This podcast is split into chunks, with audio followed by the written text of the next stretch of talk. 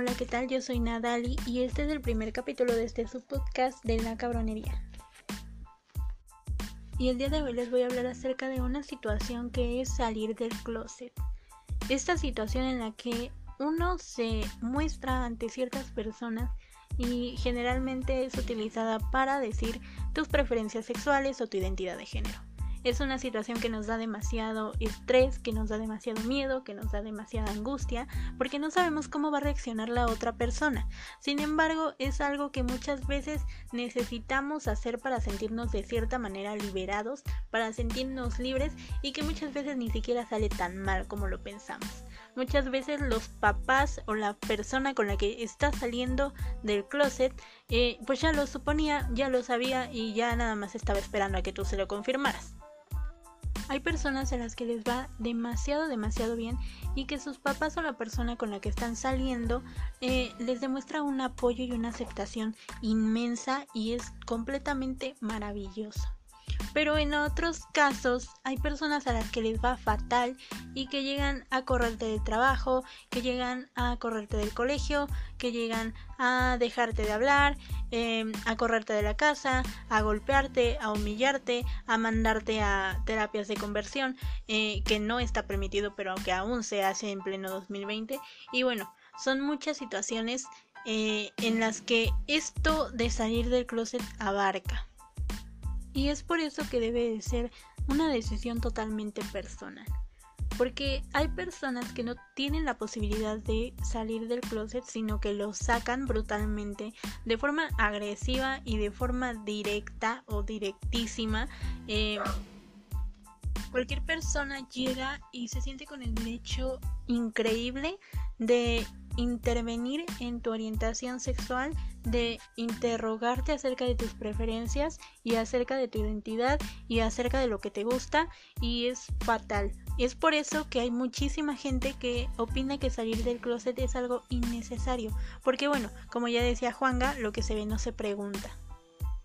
Y es ahí cuando hay muchas personas que dicen, oye, yo no siento la necesidad o yo no tengo la necesidad de ir por la vida diciéndole a alguien que yo soy gay o que soy lesbiana o que soy travesti o que soy lo que sea.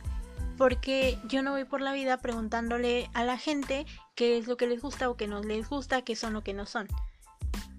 Y es ahí donde hace demasiado sentido porque bueno, si le gusta acostarse con hombres o si le gusta acostarse con mujeres, no es de tu incumbencia, no es problema tuyo. Tú no le vas a ir a pagar los condones, no le vas a ir a pagar el hotel y pues es por lo tanto una situación que no te importa o que no te debe de importar. Porque yo, persona heterosexual, me voy a sentir con el derecho de preguntarle a otra persona si le gusta eh, cierto tipo de persona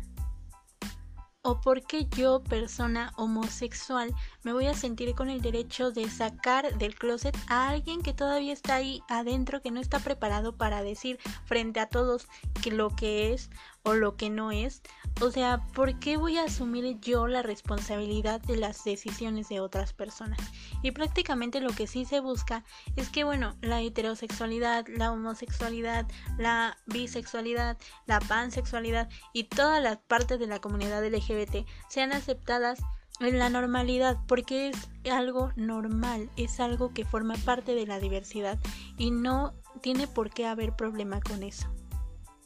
Al final hay situaciones que no se tienen por qué explicar, que no tenemos por qué dar un argumento sobre por qué me gustan las niñas o sobre por qué me gustan los niños o por qué me gustan los queer o por qué me gustan, o sea,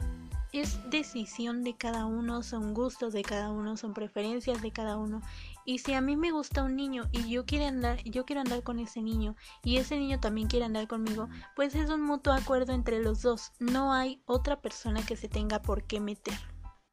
El salir del closet o no salir del closet es una decisión personal e individual que se debe de respetar completamente. Y que bueno, que salir del closet nos da esa oportunidad de conocer quién te apoya realmente, quién te acepta realmente, quién te ofrece una amistad sincera a pesar de seas lo que seas y que una, una identidad de género o una em, preferencia sexual no te va a definir como persona. Tú eres un millón de experiencias, un millón de cualidades, un millón de defectos, un millón de virtudes y no solamente te tienes que definir por soy lesbiana, soy bisexual, soy gay, lo que sea. Y que bueno, que hay que saber que cuando uno sale del closet no es la única vez que lo va a realizar. Hay que salir con amigos, con familiares, con la escuela, con el jefe, con el trabajo, con, o sea, infinidad de personas que a veces tú se los vas a decir, a veces hay quien te pregunta, a veces hay a quien le quieras responder y a quien no le quieras responder. Tú estás en todo tu derecho de hacerlo o de no hacerlo. Y porque al tú demostrarte como persona homosexual ante otro, le estás dando un poquito más de posibilidad de entrometerse en la forma en que tú llevas tu sexualidad y a veces termina en preguntas que no son necesarias y que sí quieres saber. Eh, preguntas como si eres pasivo o eres activo. Eh, preguntas que a veces dices, bueno ya, o sea, esto no te lo quiero responder y no te lo voy a responder. Y al final, lo que sí tiene que quedar claro es que uno debe de decidir si salir del closet, si estar dentro del closet, si